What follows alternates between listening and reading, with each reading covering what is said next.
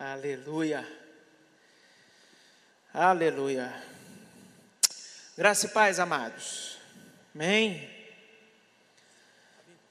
Deus colocou no meu coração esse desejo de estar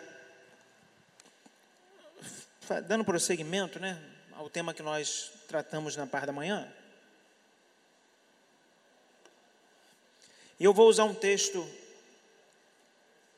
daqui a pouco que a gente vai lendo o texto e comentando alguma coisa.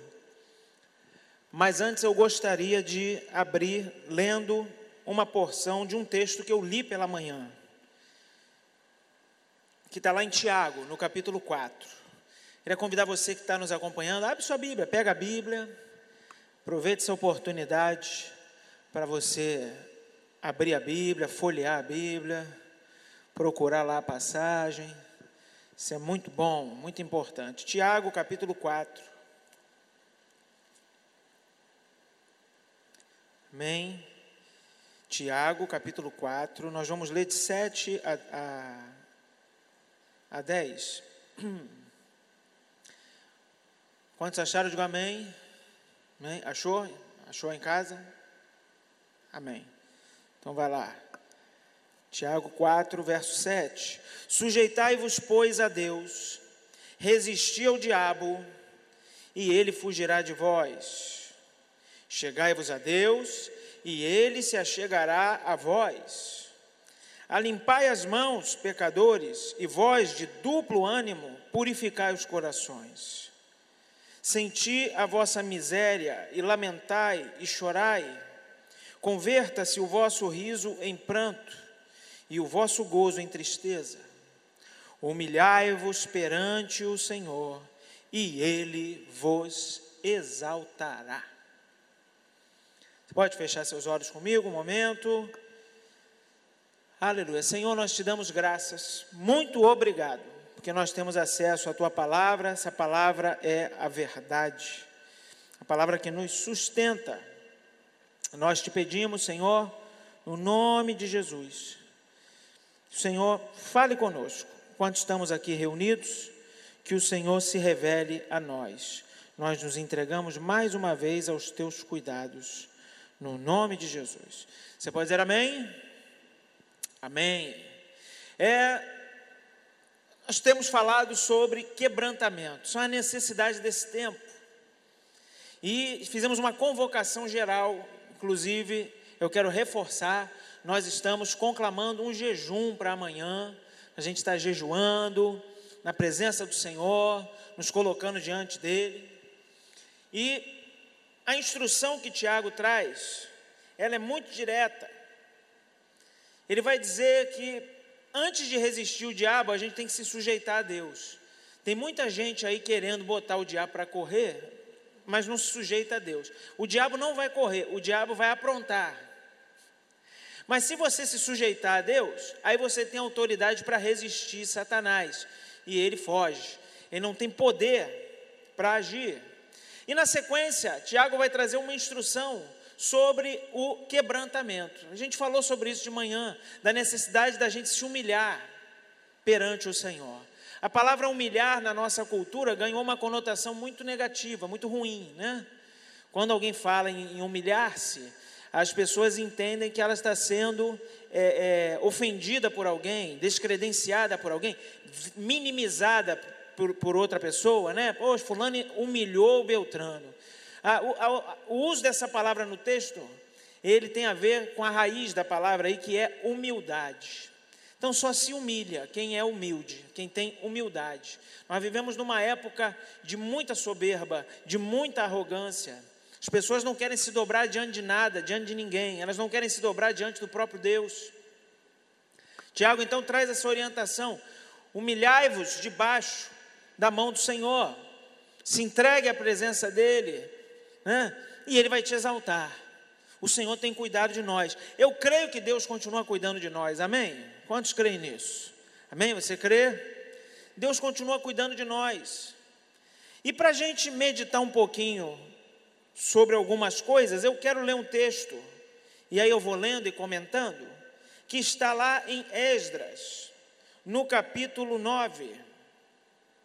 O contexto aqui é um milagre que aconteceu naquele tempo, aonde os cativos judeus que estavam na Babilônia recebem a, a autorização para voltar para sua terra, e não apenas autorização para voltar para sua terra, eles recebem autorização para construir o templo. E não apenas autorização para construir o templo.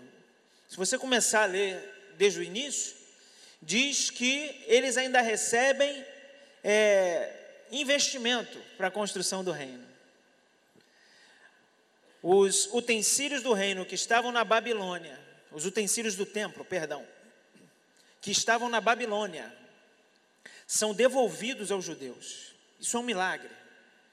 Deus é, inclina o coração de ímpios para abençoar o povo dele. Deus continua fazendo isso. E aí eles voltam para sua terra.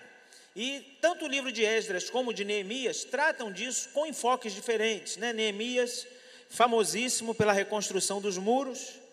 No livro de Esdras, a ênfase é na reconstrução do templo. Só que a gente vê aqui algo muito semelhante ao que está lá no segundo é, livro das crônicas que a gente compartilhou de manhã. Eles haviam acabado de construir o templo. E Deus então dá uma palavra: olha, mas quando acontecerem essas coisas, e aí vem uma sequência de coisas terríveis, e Deus diz: olha, tempos maus virão, tempos difíceis virão, não tem jeito, vem para todo mundo. Mas vocês não vão estar desamparados, vocês vão clamar a mim e eu vou responder. E aqui nessa situação acontece algo semelhante. Eles têm tudo para construir o templo. Só que Esdras então acorda para uma outra questão.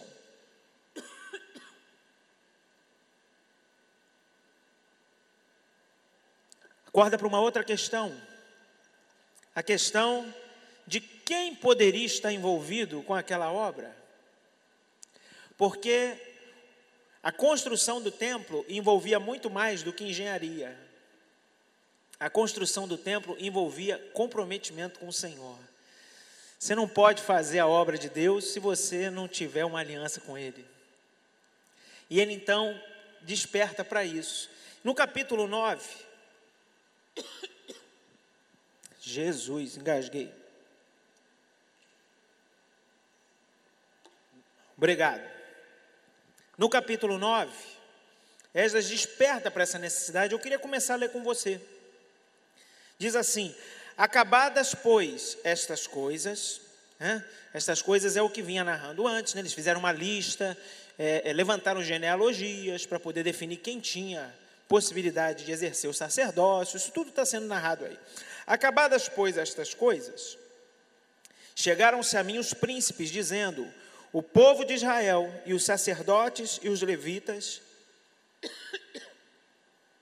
não se têm separado dos povos destas terras, seguindo as abominações dos cananeus, dos heteus, dos ferezeus, dos ebuseus, dos amonitas, dos moabitas, dos egípcios e dos amorreus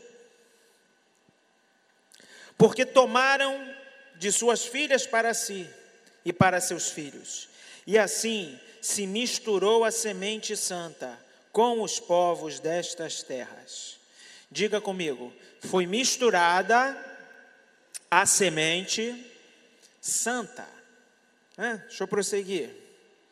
E até a mão dos príncipes e magistrados foi a primeira nessa transgressão. E ouvindo eu tal coisa, rasguei o meu vestido e o meu manto, e arranquei os cabelos da minha cabeça e da minha barba, e me assentei atônito. Então se ajuntaram a mim todos os que tremiam das palavras do Deus de Israel, por causa da transgressão dos do cativeiro. Porém, eu fiquei assentado, atônito, até ao sacrifício da tarde. Mantenha aí marcado. Esdras recebe essa notícia de que havia uma mistura. O povo de Deus havia se misturado com os povos ao redor. A semente santa havia sido corrompida.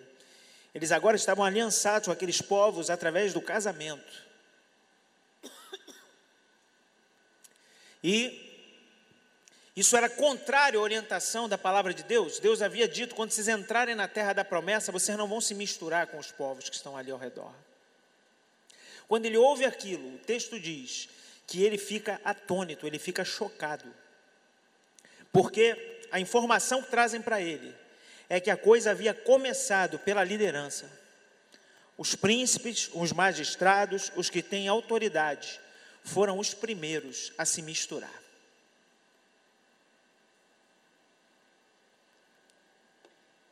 Irmãos, nós vivemos um tempo de grande mistura.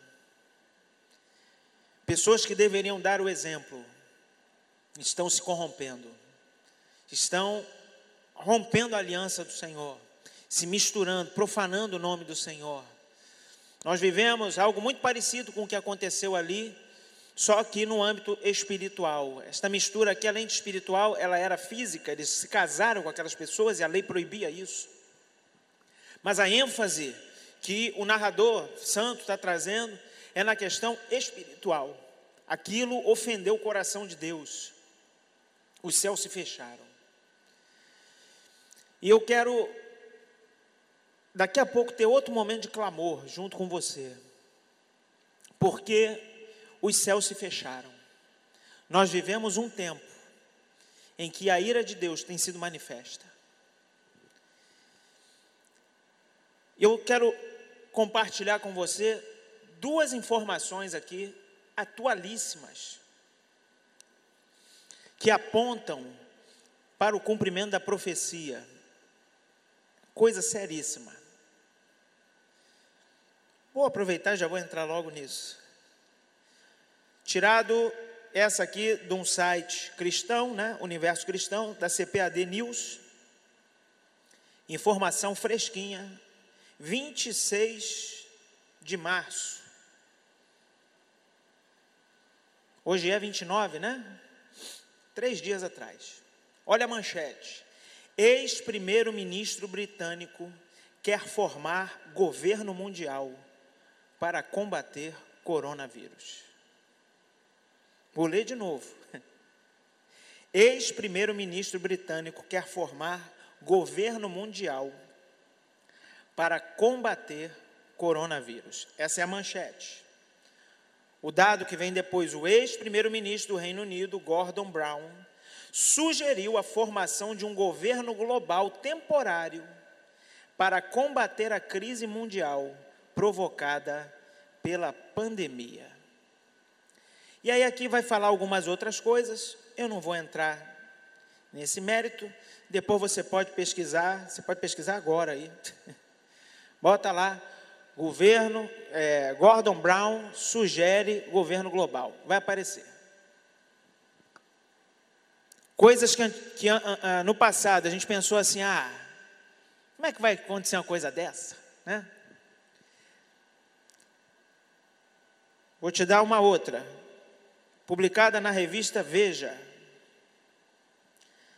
na parte de economia da revista Veja. Essa aqui é atualizada em 27 de março, publicada em 26, atualizada em 27 de março, dois dias atrás. James Bolton, a crise clama por uma liderança global. Frase do camarada, especialista em economia, na revista Veja. O outro eu li da CPAD News, né? Então alguém vai dizer assim: ah, será que foi isso mesmo que o cara falou? Será que os crentes não veem chifre em cabeça de cavalo? Estão querendo botar aí um, né? Então tem uma outra falando de outra pessoa, trazendo as mesmas ideias, que foi publicado na Veja, que não tem nada de crente. Cooperação internacional é fundamental nesse momento porém ela só será efetiva se houver um grande país capaz de assumir a condução do problema. Quantos já tinham ouvido falar sobre a necessidade de um líder mundial antes que venha o tempo do fim? Quem já tinha ouvido falar disso? A gente ouve falar disso a vida toda, não é? Desde que eu era criança pequena, não em Barbacena, Mas aqui mesmo no Jardim Meriti, eu ouvia falar isso. Ih, rapaz, vai se levantar um líder global, né? Tem que ser, para que venham os tempos do fim. E eu me lembro que à medida que eu fui ficando mais velho e vim a caminhar com Cristo, quando eu comecei a estudar sobre essas coisas, a ouvir sobre essas coisas, eu me lembro que quando a gente comentava isso com um grupo de pessoas que não eram crentes, que a gente dizia assim: rapaz, mas está escrito, vai se levantar o anticristo, e o anticristo, ele é um líder mundial que vai ser reconhecido pelas nações como a solução para um grande problema. E aí as pessoas riam e zombavam. E diziam assim: esses crentes são malucos mesmo, tem cabimento a coisa dessa? Como é que vai levantar um líder global? Está todo mundo brigando o tempo todo, os caras não conseguem entrar num acordo nem lá na faixa de Gaza, quanto mais aceitar uma liderança global. E a gente ouvia as pessoas dizerem isso até algumas semanas atrás. É impossível uma liderança global. Agora, os especialistas em economia estão afirmando, eu citei dois, mas eu li sobre outros. Existe gente que está defendendo isso como tese de doutorado, né? De que a única saída para evitar que a humanidade entre em colapso é uma liderança global. Tem um especialista, que eu não vou lembrar o nome dele agora, que disse o seguinte: como é possível administrar tudo sem que haja uma liderança global? A internet, por exemplo, é uma terra de ninguém. Hã? Como é que vamos fazer? Tem que haver um controle global. E o camarada está defendendo isso, e várias pessoas, as grandes cabeças pensantes do mundo, estão aplaudindo isso e dizendo: não tem jeito, o caminho é esse. Irmãos, o que, que eu quero dizer com isso? Não sei se já é neste tempo presente que vai se levantar esse líder global. Mas o que a gente leu aqui mostra que essa possibilidade agora é real. Não é mais só conversa de crentes, não é mais só conversa de quem crê na Bíblia, já é uma possibilidade real. É tempo de quebrantamento porque essas coisas acontecerão. Não estou dizendo que, com certeza que é, mas estou dizendo com todas as letras: pode ser que seja. Se não é o momento, com certeza, e aí sem dúvida, é uma preparação para o momento. Ao longo aqui dessa matéria, ele vai dizer algumas coisas. Ele vai dizer que a humanidade passou por três grandes momentos que foram devastadores para a economia. Ele vai citar a depressão de 1930 e vai citar outros eventos que foram posteriores, né? A grande recessão que houve agora em 2008 também foi mencionada por ele. A gente vivenciou isso na pele, todos nós aqui, quando teve aquela quebradeira das hipotecas lá nos Estados Unidos, a famosa bolha imobiliária, né? Lascou todo mundo. Por que, que lascou todo mundo? Porque há uma economia global, aonde tudo influencia tudo, aonde todos influenciam todos. E nesse artigo, esse especialista fala sobre isso. E ele diz: se as bolsas em todo o mundo influenciam-se mutuamente, se a crise que acontece num grande país influencia o mundo inteiro, então só tem um jeito: estabelecer uma liderança global. Matéria da Veja, Depois você pesquisa e lê. O que eu estou falando aqui, não, não tirei da minha cabeça. Estou falando o que o camarada diz na matéria.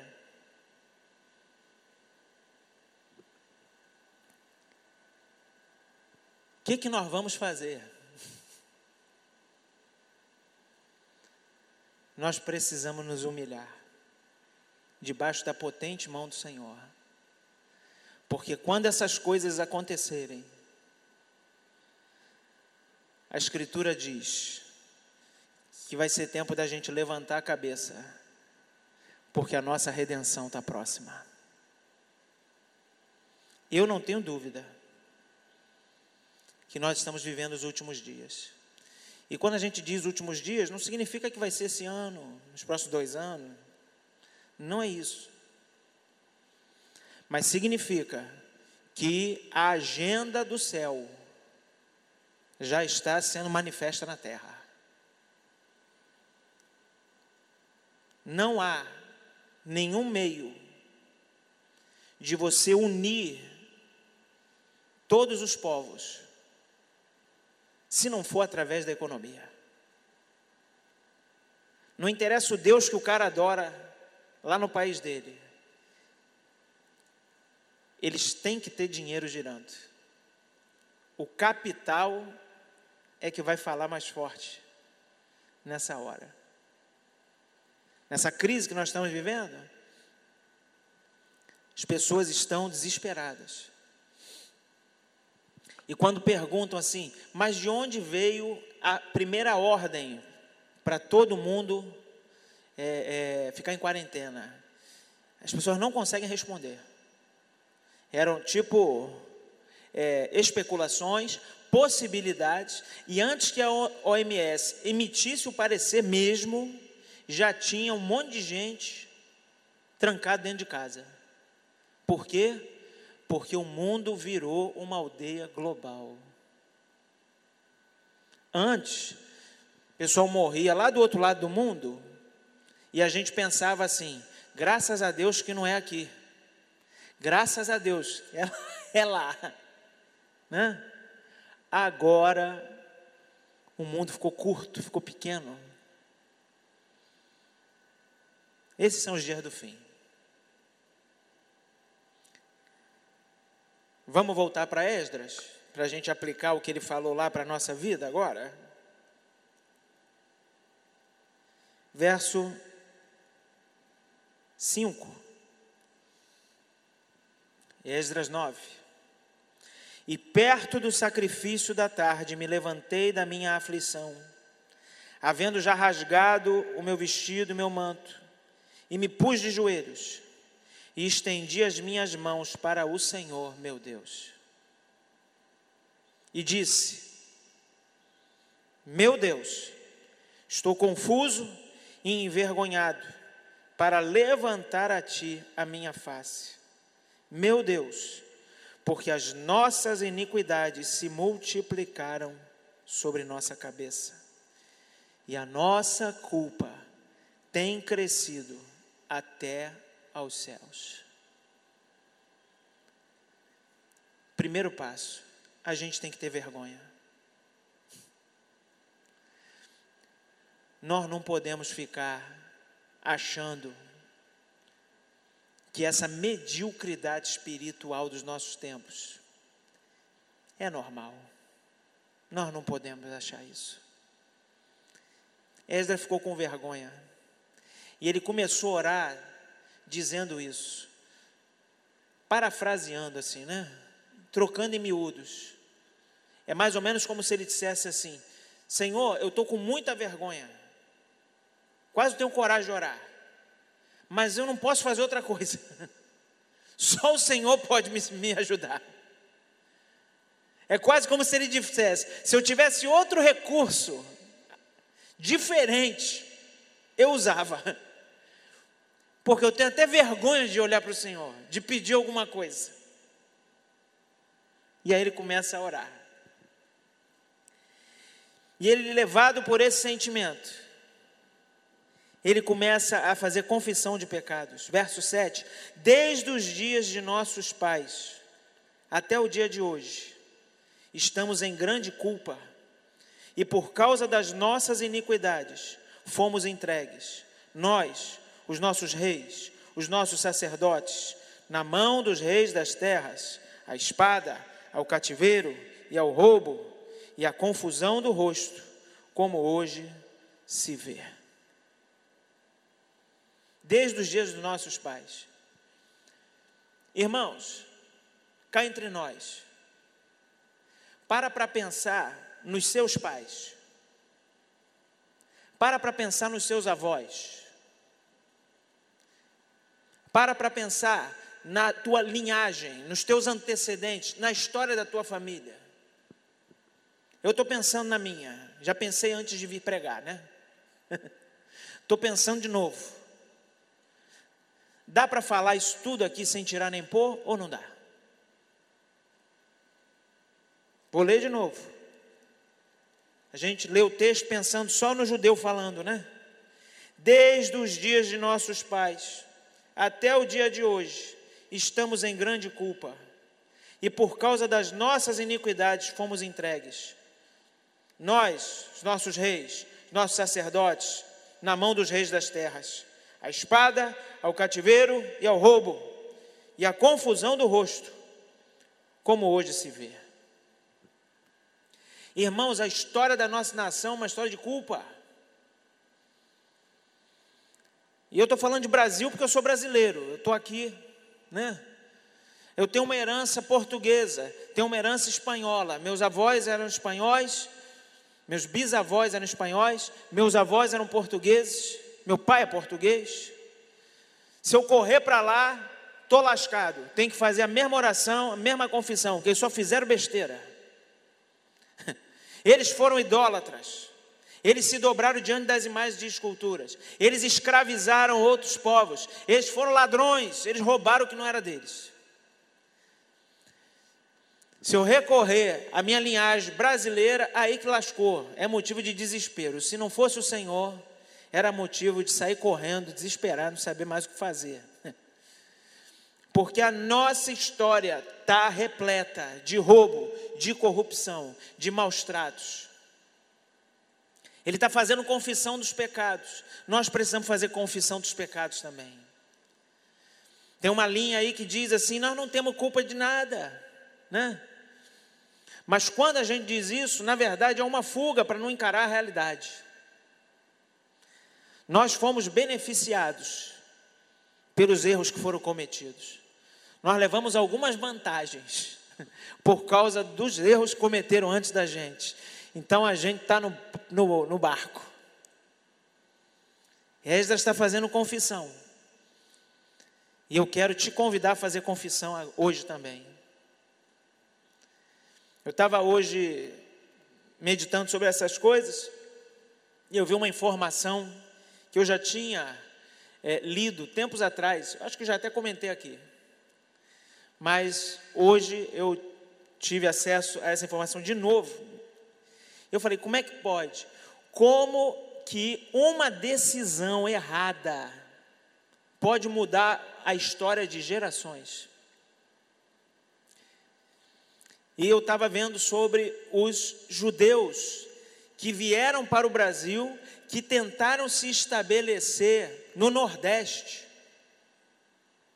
e que foram expulsos daqui pela Igreja Católica.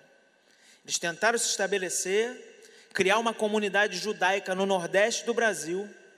E quando eu fui no Nordeste, num dos lugares que eu visitei, o guia falou isso. Ele falou assim: aqui onde nós estamos, era para ser uma comunidade judaica e tudo que estaria aqui à nossa volta seria bem diferente. E aí eu perguntei, né? Mas por quê? Naquela época que ele estava falando isso, eu nunca tinha lido a respeito. Depois eu fui ler e era verdade. Ele disse o seguinte: quando expulsar esses judeus daqui, eles tiveram que pegar tudo que tinham e subir. Subiram para onde? América, vai subindo, vai dar onde? Eles se estabeleceram numa ilha, compraram aquela ilha, se estabeleceram lá. Hoje, essa ilha é a ilha de Manhattan. o camarada falou isso para nós, o guia. Era para Manhattan ser aqui. Era para Manhattan ser aqui no Nordeste. e Manhattan está lá nos Estados Unidos. Porque quando aquele povo ia se estabelecer aqui, não deixaram. Botaram eles para fora. E eles se estabeleceram lá. É óbvio que é uma força de expressão, não significa necessariamente que seria Manhattan, né?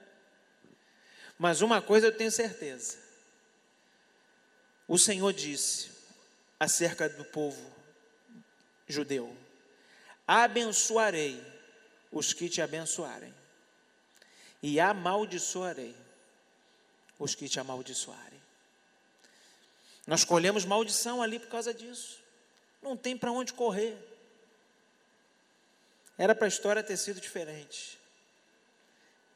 Eu estou citando só uma coisa. Você imagina tudo mais. Alguém pode dizer, ah, mas lá nos Estados Unidos também teve um monte de coisa errada. Sim, teve. Mas eles já fizeram confissão desses pecados muito antes da gente. Eles já estão na nossa frente por causa disso.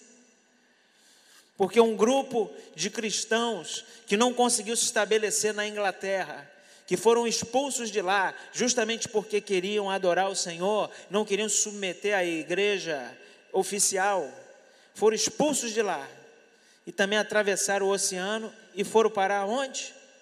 Não adivinha não que é pecado. lá na América do Norte. Foram esses homens que estabeleceram ali a primeira democracia do mundo. Por que, que eles são a maior potência mundial? Não é porque eles deram sorte, irmãos. É porque tem uma história por trás disso que foi sendo construída.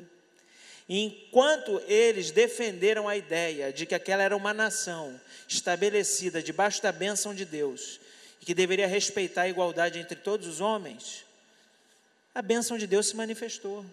Ah, mas eles também lutaram lá contra a injustiça? Sim. Também teve lá escravidão, né? A guerra civil americana basicamente foi por conta disso. Porque um grupo queria manter a escravidão e o outro grupo queria libertar os escravos. Basicamente, por causa disso. Aqui não teve guerra para libertar escravo. Aqui teve jeitinho. Aqui teve acordo. Não, deixa mais um pouquinho. Faz, faz uma lei aí, faz uma lei. Lei dos sexagenários, libera o sexagenário. Que eles não têm mais força mesmo. O cara faz 60 anos, fica ali. Irmão, que escravo consegue fazer 60 anos, meu irmão? Sujeito levando pancada no lombo a vida toda. Que conversa fiada. Isso foi jeitinho brasileiro. Você estudou isso na escola, né? Lei do ventre livre. Quem lembra disso? Jeitinho. Para poder manter o pessoal escravo mais tempo. Não, quando nascer a criança, a criança é livre. Meu irmão, que criança livre é essa, filha de escravos? Aí ficava a criança livre, vivendo lá no mesmo lugar que os pais que eram escravos. Porque vai botar a criança livre para onde? Jeitinho brasileiro. E eu vou parar por aqui, senão é muita coisa. Para a gente não fazer igual o Esdras aqui e ficar aqui até o sacrifício da, da tarde, amuado, parado, um canto chorando. Porque se a gente for lembrar de todos os pecados, e agora eu penso nos meus, misericórdia. Não foram poucos, não. E de vez em quando a gente volta lá. De vez em quando a gente volta lá e comete pecado de novo. Quantos concordam que a gente tem bastante coisa para confessar? Amém? Bastante coisa para pedir perdão. E eu quero dizer que se esse tempo for realmente o tempo do juízo do Cordeiro, só nos restará orar pela igreja. Para que os irmãos permaneçam firmes, para que os irmãos não abandonem a fé, porque se o juízo vem, não vai adiantar orar por mais ninguém. Vai ser parecido com o que aconteceu com Samuel, intercedendo por Saul, e o próprio Deus chega para ele e diz: Até quando você vai interceder por ele? Porque eu já o rejeitei. Quando a ira do cordeiro for derramada, esse mesmo princípio vai estar ativo de novo. Não adianta orar mais, porque eu já rejeitei. Ai daqueles que forem rejeitados pelo Senhor. Misericórdia. Mas eu estou crendo que, por enquanto, ainda é só, né? E que a coisa vai voltar de novo a fluir. Estou crendo. Eu creio. Mas quando chegar esse tempo, não vai haver o que fazer. Esdras vai falar outras coisas aqui. Verso 8: E agora, como por um pequeno momento, se nos fez graça da paz do Senhor nosso Deus, para nos deixar alguns que escapem, e para dar-nos uma estaca no seu santo lugar, para nos alumiar os olhos, ó Deus nosso, e para nos dar uma pouca de vida na nossa servidão. Porque servos somos, porém, na nossa servidão, não nos desamparou o nosso Deus. Antes, estendeu sobre nós beneficência perante os reis da terra, para revivermos, para levantarmos a casa do nosso Deus e para restaurarmos as suas assolações e para e para que nos desse, olha que forte, uma parede em Judá e em Jerusalém.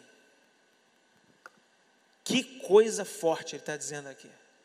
Nós somos escravos, continuamos servindo, mas mesmo durante esse tempo de servidão, o Senhor cuidou de nós. E agora, o Senhor nos deu uma estaca em Jerusalém, uma parede. Era isso que tinha naquela época. Não tinha templo. Mas ele está agradecendo, porque tinha pelo menos uma paredezinha. Em outras palavras, muito obrigado, Senhor, porque tem pelo menos isso aqui. E se você continuar lendo o texto, você vai ver que o templo foi erguido. Eu quero declarar no nome de Jesus, ainda que hoje a gente só tem uma paredezinha, só tem uma estaca, mas o Senhor está cuidando de nós, e vai chegar um tempo que nós vamos ter templo de novo erguido. Esse tempo de ficarmos longe uns dos outros vai passar. Gente, hoje tem um fiozinho de esperança, mas vai chegar o tempo em que o Senhor vai renovar as nossas esperanças e que nós vamos proclamar: grande é o Senhor, que nos guardou durante o tempo da servidão e que nos trouxe até esse lugar que Ele mesmo estabeleceu.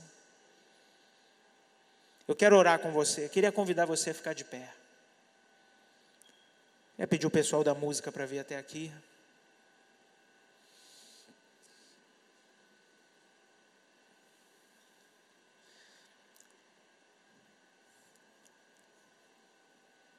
Se você ler o capítulo 9 todo, você vai ver ele fazendo confissão, confissão, confissão. Você vai ver ele tomando uma atitude.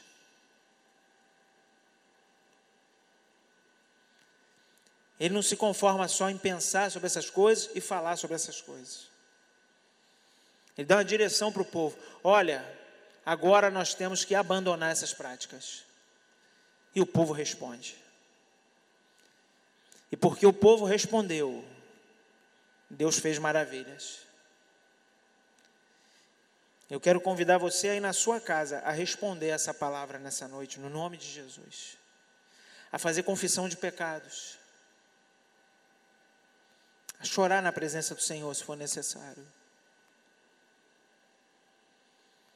A declarar fidelidade ao Senhor, mesmo no meio do vendaval. fidelidade e confiança no Senhor, mesmo no meio da crise. E quando você olhar para algo que aos seus olhos talvez pareça até pouco, em lugar de reclamar, você possa declarar como Esdras declarou: Obrigado, Senhor, porque esse pouco aqui é a tua provisão para esse tempo. E o pouco com Deus é muito. Amém?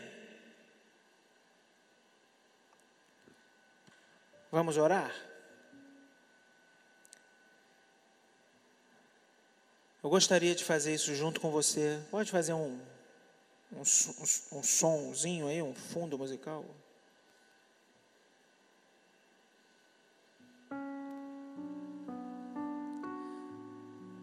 Nós vamos orar, irmãos. E eu quero declarar isso, sabe? Esse é um tempo da gente orar muito. Orar com discernimento, com entendimento. Parar com aquelas orações, né? Convencionais, de ficar só pedindo coisa. Tempo da gente chorar na presença do Senhor, da gente confessar pecados, da gente agradecer a bondade dEle. Ah, o Senhor é bom, o Senhor é bom, o Senhor é bom.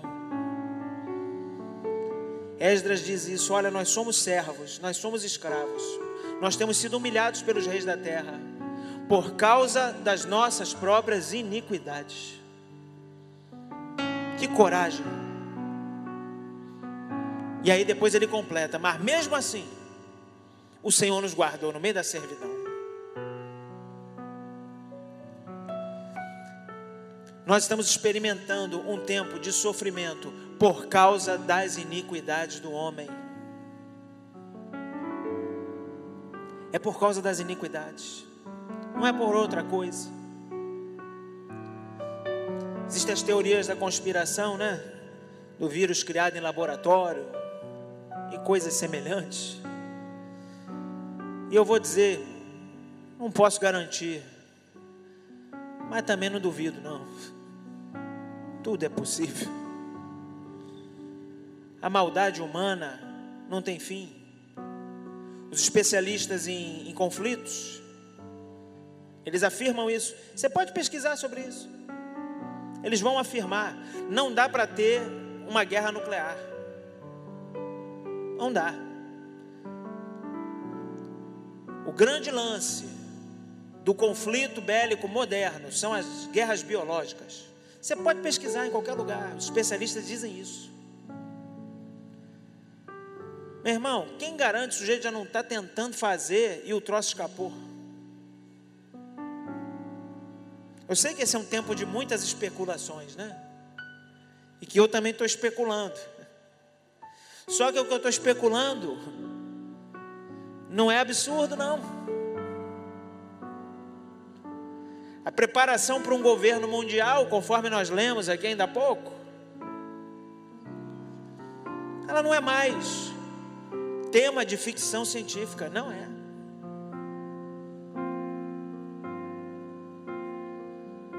E nós vamos orar e clamar: Senhor, tem misericórdia de nós.